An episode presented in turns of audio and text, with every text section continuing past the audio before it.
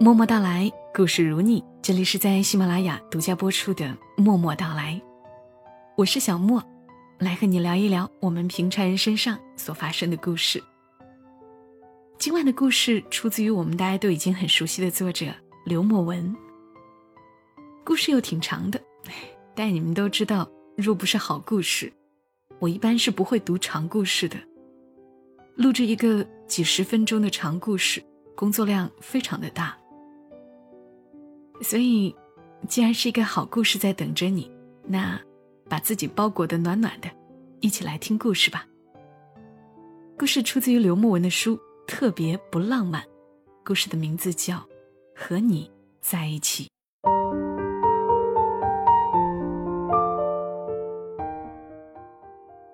机场大院的孩子们都知道，千万不要和两个孩子玩，一个是王清河。还有一个，就是尤念念。王清河来历不明，不是老王家亲生的孩子，据说是王家老太太自河边捡回来的。老天爷看他们王家儿子结婚多年一直无后，便赠了这么一个娃娃。虽说他自小到大，也算是土生土长的大院孩子。但是，那些抓住一点机会就要享受阶级优越感的小市民，是不会放过这样碎嘴机会的。他们以另外一种俯视的姿态，假装平视着王家的这个孩子。他们告诉自家的孩子，说王家小子在河边捡回来时脑子进过水，有问题，你们离他远着点玩。而尤念念。也是较为特殊的孩子。念念妈生下他以后，就和别人跑了。他爸爸因为想念前妻，就起了这么个名字。越是深情的方式，越是强调着形式而难以坚持。念念不到三岁时，爸爸再婚，娶了隔壁街道的一个大龄女人。没多久，念念就多了一个弟弟。有了儿子的后妈，姿态变得稍微偏转了些。她越听“念念”这个名字越不顺耳，总觉得丈夫是在刻意留念着什么，连累着对念念也起了厌倦感。夫妻俩没日没夜的吵架，隔壁邻居们竖起耳朵听这一家的热闹。吵得激烈时，念念背着竹篓里的弟弟。站在中间，向两边的大人求情、磕头，拜托他们歇一会儿，静下来。这时，两边破马长枪的大人，倒更像是孩子，而中间背着弟弟的念念，一脸习惯性的惊恐着，疲惫着，正以超越着其他孩子的速度长大。有一天，念念去给感冒的弟弟买药。回来时撞见了大院的孩子头出来遛狗，那是一只满嘴口水、眼角歪斜的土狗，带着虚张声势的凶恶，狠狠地喘息着。孩子头看见了念念，便牵着狗追着念念跑。他们一前一后，吸引着院里的孩子追逐着欣赏这个闹剧。念念跑得不慢。在许多个独自放学回家的夜里，他像一只小鹿般疯狂地奔跑，跑开紧追不舍的目光，跑开不冷不热的问候，跑开所有可能遇见的危险。直到家门口，才停下来，喘匀了气以后，才装作若无其事地进门。他不想活在可怜的目光中，亦不想老是出现在别人的嘴里。对比里，或者嘲笑里，但是那条狗还是追上了他，把他逼进了一个死胡同里。念念挠着墙，他吓坏了，越是哭喊，越是容易让对方兴奋。孩子头牵着狗，慢慢的逼近。那一刻，有很多东西，在念念的脑海中。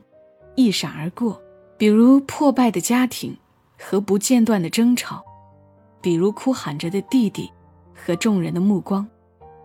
他突然冒出一个想法：要是现在一头撞死，会不会好过一点？那就撞死吧。那就一头撞死吧。在念念绝望到头的那一瞬间，墙上的灰尘和碎水泥块一颗颗的脱落了下来。目光向上，居然发现王清河正站在墙头上，手里握着石子和砖头，表情冷漠的望着孩子头。就在所有人都琢磨不透他要干嘛时，王清河用尽全身力气，将手中的砖头砸向了孩子头，手里牵着的那条土狗。凄惨的哀鸣响彻了胡同口的巴掌天，孩子头被落荒而逃的狗反牵着跑开了。王清河又丢了几块石头，有的好像还砸到了孩子头身上。念念还没有反应过来怎么回事时，王清河从墙上直接跳了下来，正落在念念前面一步的距离。清河站直后，转身俯视着念念傻笑，随后又把身子探过去，好像要抱念念。受了惊吓的念念下意识的想要用手推开王清河，却因为身体被吓僵了，而没有控制好力道，用手。扇了王清河一嘴巴，猝不及防的一个闪失，让两个人都尴尬的愣在了原地。最后，念念先跑开了，一句对不起话在嘴里，吐出来已经虚弱的难以分辨，只留下王清河留在原地委屈。当天晚上，念念去了一趟王清河家，想说对不起。或者道一声谢。可到了王清河家的胡同拐角，就看见孩子头的妈妈领着孩子头在和王家老太太告状。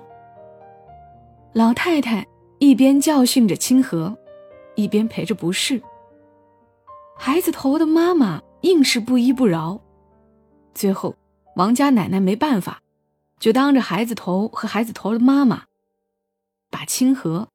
打了一顿，王清河不仅傻，而且从小骨头就硬，他就站在原地让奶奶打，但到底是小孩子，还是忍不住原地摇晃着脑袋躲两下，豆大的眼泪也还是落了下来。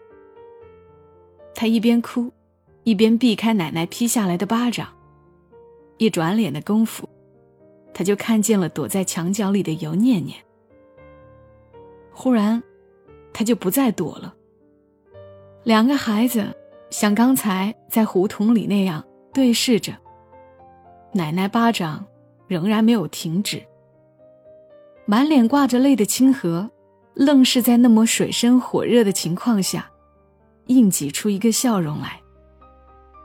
那是一个过于勉强却又很真诚的笑，他带出来太多的一言难尽和惊喜万分。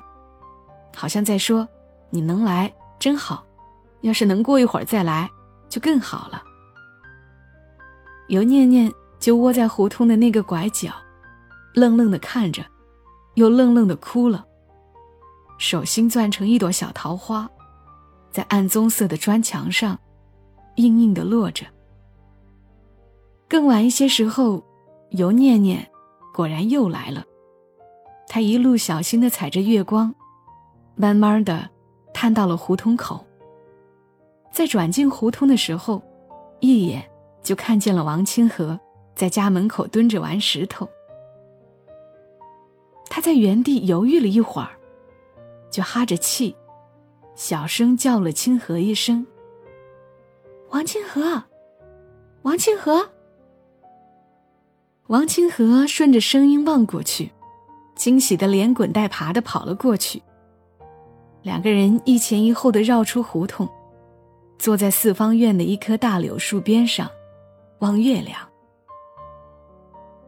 尤念念想问王清河疼不疼，又不知道该先说对不起，还是谢谢。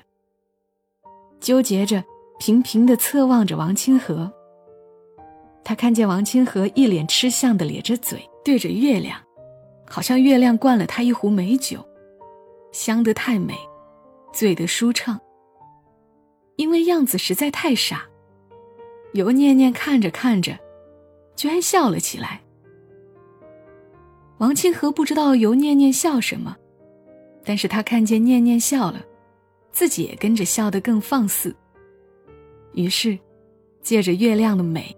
两个人比赛着笑，直到很多年以后，尤念念都很奇怪，这种二愣子一般的傻笑到底有什么魔力，能让他在面对各种困境的时候，只要一看见王清河这样笑，他也都能自然而真心的紧跟着笑出声来。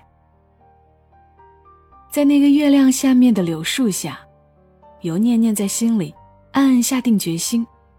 长大后，一定要离开这里，还要带着王清河一起离开这里，再也不回来，再也不会回来。后来的他们，经常坐在月亮底下聊天期盼，盼着能快快长大，盼着一起离开这里。他们讨论过，离开家以后去哪儿，去北京，或者上海。只要是大城市就行。总之，人们都去的地方必定是好的。他们去那里重新开始，重新认识新的朋友。年轻的许诺或多或少牵引着他们。不知不觉中，他们已经一起走了很远的路。他们一起念了同一所初中和高中。上了高中以后的尤念念，成绩一般。外貌的变化也仅仅停留在初中，但是王清河却好像彻底的展开了。他个子高大，棱角分明，还进了校篮球队。每当学校比赛，篮球场边上总是围了一圈圈尖叫着的女孩而尤念念内向的性格一点也没变，她总是拿着水，站在离人群还有一段距离的地方。克制的，远远观望着。高中女生对于男神的要求标准普遍偏低，只要个子够高，脸上过得去，打球再帅一点，就足够让人为他在场边尖叫了。所以，每当王清河抢断，快攻到对方篮下时，总是很努力的跳得很高去扣篮，即使扣不中，即使他知道。稳稳的上篮更容易得分，他也还是要扣，因为他知道有个腼腆的人，他太害羞了，个子又不高，总是躲在人群的后面，凭着人们的欢呼声来判断是否进了球，是谁进了球。王清河觉得，只要他跳得足够高，人群外面那个人就看得见他，看得见他伸展的双臂，还有被他狠狠扣进的篮球。高考后，尤念念因为家中困难，选择了不要学费的师范学院。而王清河也考上了体育学院。他们似乎终于有机会逃离那个一直绑架他们幸福的地方。为了能多攒一点生活费，高考后的暑假，念念去饭店做了兼职。工资虽然不高，但是管饭。有时候还会有顾客给些小费，算是个暂时的选择吧。快到春节的一个晚上，饭店忽然忙了起来。念念因为太忙，不小心给一桌顾客上错了菜，结果对方不依不饶的训着念念，吵得整个饭店的人都没法安宁。饭店的经理、同事陪着念念鞠躬道歉，那伙顾客。却还是不依不饶，免单认错都没用，就是逮着小姑娘骂。念念哭得脸都紫了，还是换不来一点同情。还没来得及抬起道歉的头，尤念念就听见一声惨叫。他慌慌张张地抬起头，发现王清河拽着对面两个顾客的头发，径直拎了起来。周围一圈人看着这个一米九的大块头，吓得都躲开了。最后，念念丢了工作，领了剩下的工资后，坐在路边，看着来来往往的人群。橙色包裹的傍晚，路上还是有很多匆匆忙忙的人。他们也许赶着回家，也许赶着去玩也许赶着去上班。有人满脸疲惫，有人喜笑颜开。每个人都有自己的归宿和去处。念念忽然觉得，生活真难，难得让人没有时间喘气，也对前面的路没有任何期盼。这个时候，念念转脸望向身边的王清河。发现他又一个人傻笑着望天，不知道心里在琢磨什么。念念忽然想起自己刚刚丢的工作，便心生埋怨的，一下下打着王清河。王清河也不躲，就贱兮兮的迎着念念，让他打。打着打着，念念又哭了。他问王清河。他们只不过是喝多了而已，我好不容易找了这么一份工作，你怎么就不能改改你这臭脾气？怎么就非得动手呢？念念越说越气，声音越来越大。你以为你英雄救美是吗？你知不知道我当时多害怕？工作没了就没了，你把人家打坏了怎么办？人家报警怎么办？你是不是傻？你真没变，一直都傻。还是和小时候一样傻。说完这句话，念念就后悔了。他知道自己说错了话，却还是红着脸，直直的看着王清河。清河忽然不笑了，他收起自己五花八门的表情，直接站了起来。高高的影子，一下把念念的气势压了下去。王清河哽咽了两下。强忍着起伏的情绪说：“是，我是和小时候一样傻。但是，我告诉你，我当时的感受就和小时候一样。我看见几个人无缘无故的欺负你，我看见他们把你逼得走投无路，我看你哭得和小时候一样绝望，我看见了，我都看见了。我想起你小时候有多不容易。”好不容易熬过来了，长大了，却还要受这帮人欺负。我看见了，我都看见了。听完这些话，有念念就愣了。王清河忽然像个小孩子一样哭了起来。他蹲在地上，行人在他背后走过。有人看了一眼这边的热闹，转身就走了。念念。忽然觉得这条马路，就好像自己活着的这二十几年一样。所有人都在刚刚相识以后，就失之交臂了。只有王清河，他一直陪着自己，在月亮底下，望着天上的憧憬，傻傻的笑着。今天，他却把这个傻子给弄哭了。他忽然觉得自己本事也挺大的。前面的路。应该也不会太难走吧。想到这儿，他就走了过去，抱住了王清河。路人还是匆匆的从他们身边划过，去谋生。道旁的世界，好像只有他们两个。大学的生活很美好，他们在一个城市的两端，遥遥相望着。一年四季，清河都骑着一辆二手的破自行车，载着念念奔波在城市里。四年的时间从指尖轻易的划过去了。大四时，念念想去一所高中实习，班里名额不多，念念想要争取，到手的机会却被走了后门的同学顶替掉了。没有关系，也没有背景的念念，最后选择。去内蒙古支教，据说当时有这样的政策，在偏远地区工作一年后，再回来可以安排到市里的学校任职。离开的时候，他大包小包的，又收了清河的一大堆嘱咐，带着不多的现金，一部旧手机。在火车里看着窗外往前走，却又倒退着的王清河。就这样，念念匆忙的上路了。在乡下的半年里，手机经常没有信号，用电、用水都困难。天气冷时，手掌干裂，双腮紫红。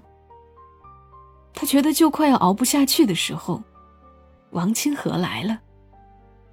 冬天里，他披着军大衣，带着棉被，背着行李，像一个下乡知青一样，风尘仆仆的来了。开始以为他只是偶尔住几天，哪知道住着住着，王清河就不走了，轰也轰不走。在这儿当起了体育老师、厨师、保安。他把学校的前院改成运动场，还做了一个篮球框。他把后院变成了耕地，在里面种红薯、土豆。偶尔有孩子来偷，他就追着孩子跑。有时候小偷抓到了，孩子低着头哭，他又把人给放了。种了一年的地，到了收获的季节。也没剩下多少。晚上，他在炉子旁烤上一两个红薯，香味儿铺满屋子。在那样的年月里，却也是别样的美味儿。第二年春天来了的时候，城市扩建圈地，商家投资，小学得到了改善，来了新老师。念念和王清河赶上好机会。返回了城市。念念也得到了一次在公立高中教书的机会，但要试用半年，如果期间表现不好，还有可能被辞退。工作显然不算稳定，但清河却觉得是个好的开头。他在学校旁边租了个排档，开了个饭点，每天卖些便宜的熟食、炸鸡腿、烤土豆之类的。中午再卖一些盒饭，生意非常好。到了空闲的时候，清河就把念念的饭菜做好，从栅栏处递给他。有时碰见了念念的同事，老师们好奇地问念念是不是她男朋友。还没等念念回答，清河先抢着说：“不是，不是，我是送外卖的。”说完转身就逃了。每次念念都要在栅栏边。望上清河的背影很久。有一天，念念中午下课，他跟着学生人群出了学校，来到饭点前面，看见王清河靠在炸鸡腿的摊边上睡着了，而学生们竟然有序的拿着摆在摊子前面的盒饭，然后随手把钱放在箱子里。那一刻，念念有很多话想说。他想对王清河说：“你看，现在孩子们多好，多听话。他们不再淘气，也不那么欺负人了。他的学生乖巧、懂事，也尊重人。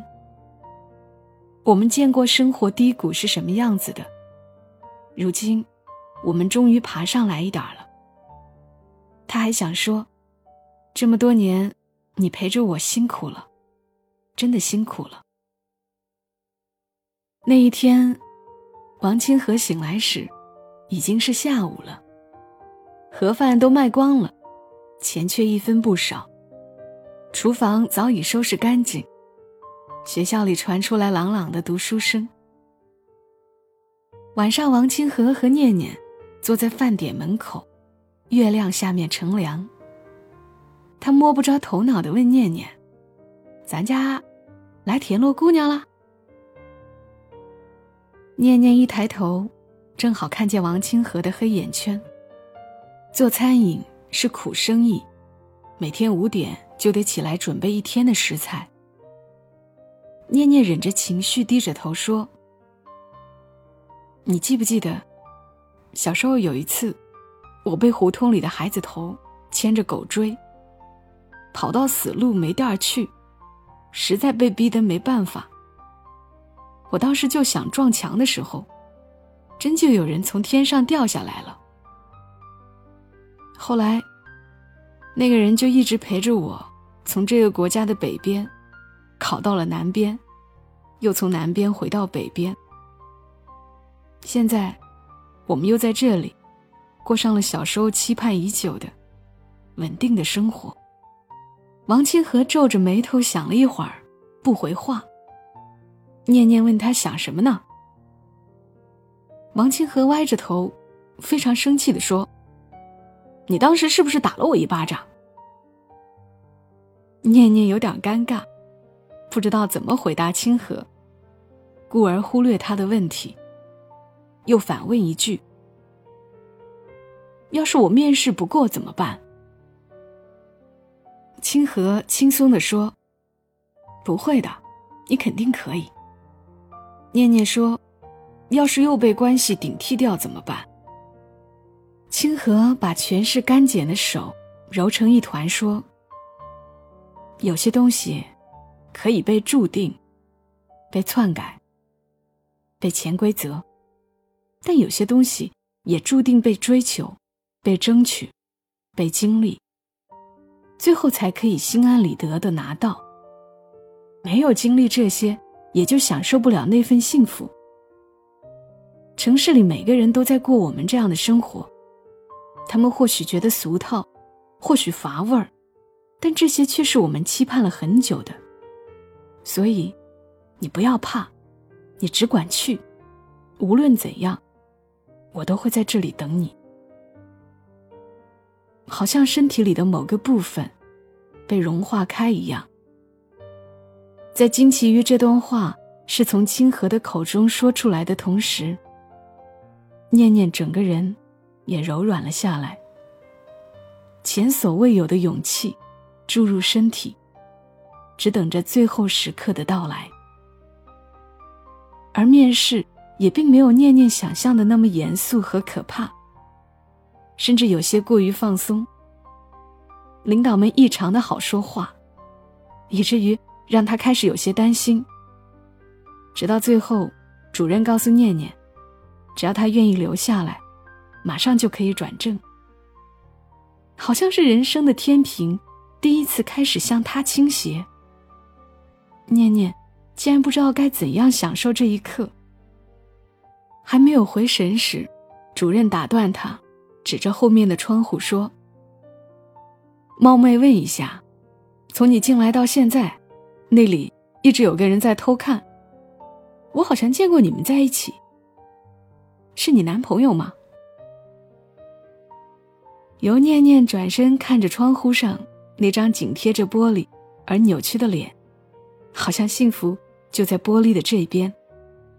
他把人生挤成乱七八糟的表情，只想靠他近一点儿再近一点儿眼泪。自然而然的落下来。念念吃惊的望了一会儿后，迟钝的回答着主任，迟钝的频频点头。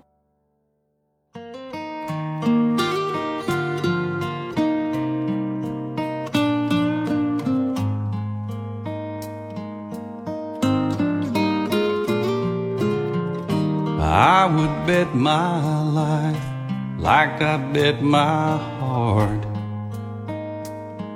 that you were the one, baby. I've never been so sure of anything before. It's driving my heart crazy. 好啦，谢谢你来听小莫讲故事。刚的故事估计又让你落下泪来，但真好， 故事中的他们。因为有彼此，所以没有那么难，也没有那么孤单。也谢谢刘墨文授权我和大家分享他的故事。如果你喜欢他的故事，可以关注他的这本书《特别不浪漫》，或者直接关注他的公众号“刘墨文”，墨水的墨，默默无闻的文。节目最后要和你们说一件事：下个礼拜一。也就是二十五号圣诞节那一天，默默到来会加播一期节目，会和你们聊到一个城市——香港。我觉得很多听友应该都去过香港的，在香港，你有经历一些暖心的故事、温暖的瞬间吗？欢迎你给我发私信，说说你在香港遇到的温暖的小事儿，我会在下期节目中选一些读出来。发过来的留言很用心的朋友，还有可能获得喜马拉雅赠送的喜点，所以我在这儿等你们和香港之间的故事哦。今晚的节目就陪伴你们到这儿吧，祝你一夜好眠。小莫在长沙，和你说晚安。